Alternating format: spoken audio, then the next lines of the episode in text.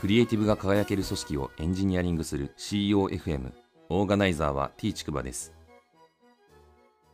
CEOFM 第126回です。アイスブレイクなんですけど5月の23日にですね女子プロレスラーの木村花さんという方が亡くなったみたいですね。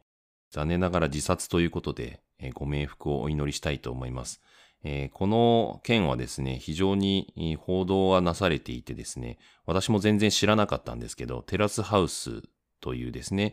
番組で、えー、こういう類の番組をですね、リアリティ番組というみたいなんですけれども、番組の中でですね、木村花さんが取った行動が SNS とかでものすごく叩かれるという事態を招いてしまって、まあ、それを苦に自殺されたんじゃないかっていうふうに言われているみたいです。えー、この件はですね、まあ長くなりそうなので別枠で配信テーマとして取り上げたいななんて思っているんですけど、まあ私個人としてはですね、このリアリティ番組という番組そのもののあり方がどうなんだろうっていうのはちょっと、えー、この件に関しては思っています。ちょっと改めて別途ですね、えー、考察してみたいなっていうふうに思っています。本日の配信テーマなんですけど、組織のロックダウンという話をしたいと思います。ロックダウンという言葉、皆さんこのコロナでですね、えー、馴染みのある言葉になってしまったんじゃないかなというふうに思います。日本語では都市封鎖というふうにまあ訳されている言葉ですね。最初ですね、これ、えー、ミスリードがあって、まあ、3月の末とか、まあ、4月の頭、いわゆるあの緊急事態宣言が発令される前まではですね、えー、日本でも特に東京なんかで、えー、ロックダウンが起きるんじゃないかっていうふうにすごく騒がれていたと思います。私自身も比較的ですね、誤解をしてた側面があるかなというふうに思いますけれども、まあ、この配信でもですね、過去、訂正というか、まあ私自身の認識を改めなきゃいけないって話はしたと思うんですけど、まあ、要は今の日本国憲法下っていうのはですね、ものすごい民主主義の権限が強めのものであって、いわゆる緊急事態要項とかがないので、まあ人々の行動をですね、制限することはできないという感じなので、自粛するにしてもお願いベースみたいな感じですね。そういう、まあ、ことでロックダウンはできないという話ですね。これ、ロックダウンという言葉なんですけど、システムにおける意味もあってですね、実は。えー、厳重な封鎖っていう意味で、えー、まあ、セキュリティを強化するためにですね、OS とかアプリケーションの機能を制限する仕組みという感じです。でこのロックダウンをですね、まあ、パソコンに設定しておくことでですね、そのパソコンがですね、いろんなユーザーが使う場合とかも想定されると思うので、まあ、このユーザーごとにですね、特定のファイルとかディレクトリのアクセス制限みたいなのをかけられるとかですね、そういったものの、まあ、文脈で用いられるロックダウンという言葉がシステムにもあります。実はですね、この組織にもロックダウンと呼べるものがあるんじゃないかっていう話を今日したいんですけど、まあ、いわゆるここで言うところのですね、アクセス制限みたいなとこですね、いくつか挙げてみるんですけど、まず一つはですね、お金回りですね。アクセス制限、まあかかってると思うんですけど、大抵はですね、自分以外の人がもらっている給料って、まあ総務とか、そういう、まあ労務とかですね、特殊な、まあ、いわゆる管理部門の人々じゃなければですね、え知らないと思うんですよね。えー、まあ最近だと結構フラットな組織、もしくは情報の透明性がある組織が増えてきているので、まあ、中にはですね、同僚がもらっている給料とか、ある程度その階層があってですね、このレンジぐらいはもらってるだろうっていうのが開示されてるっていう組織に属している方々も増えてきてるとは思うんですけど、まあ、まだ全然マイノリティかなというふうに思います。え大抵の人たちは同僚がもらってる給料っていくらか知らないと思うんですよね。で、あとお金回りでよくありがちなのが、まあ、謎の支払いがあるみたいなケースですね。例えば、顧問料という名のもとにですね、えー、何もやってない人に対して支払いがなされてて、なんやねんみたいな 話が出てたりとかですね、するわけですね。まあそういうのをですね、ちょっと置いといてよみたいな感じで、意味があるのかっていうのがちょっと誰も説明責任が果たせないみたいなことが起きたりはしますという感じで、お金回りのことに関してはですね、かなりロックダウン的な要素が強いんじゃないかなっていうふうに思っています。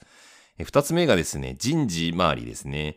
誰がリーダーになるのかとか、どういう組織構造にするのかとか、まあ、チームの割り振りどうすんのとかですね、誰が移動するかとか、誰が辞めるかみたいな話とかって結構センシティブな話が多くて、こういう情報もですね、大体の人々がアクセスできないようになっていてですね、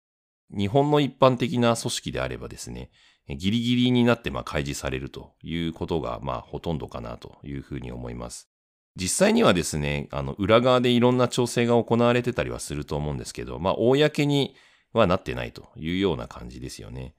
で、三つ目がですね、えー、暗黙の了解みたいなものですね。まあこれはお金回りと人事回りに含まれるのかもしれないんですけど、まあよりですね、なんて言うんですかね、泥臭いというかですね、まあ例えばお世話になってた会社があって、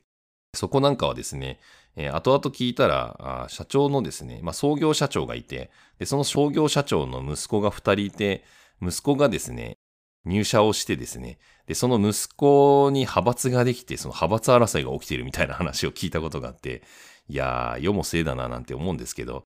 そんなことがあったりとかですね、まあ、はたまた私の知人の旅行会社だとですね、二代目の社長がついていて、まあ、要するに創業社長ではない二代目の社長なんで、ちょっとですね、裸の王様的な要素があって、みんなその管理部門とか、社長の取り巻きの役員陣とかはですね、その社長におべっかを使う人しかいなくて、ちょっと裸の王様になりかけてるみたいな話とかですね。これも友人の話ですけど、まあ、とあるその社労士事務所があって、で、その社労士事務所の中ではですね、基本的には同族経営が行われていて、お父さんと息子が喧嘩したら仕事が止まるとかですね、どっちかの意向がこう反映されるまで仕事ができないとかですね、まあ、いろんなその暗黙の了解みたいなパワーバランスっていうのがあって、それにやっぱり従わざるを得ない側面があります。こういうなんかものをですね、私はなんか組織のロックダウンなんじゃないかなっていうふうにも思うんですけど、まあでも本来やっぱり組織をより良くしていくためには、なんか聖域なき構造改革みたいな覚悟が必要だとは思うんですよね。そういう変革が必要な場面っていうのを、うん、どういう状態なんだろうなっていうのを考えてみたんですけど、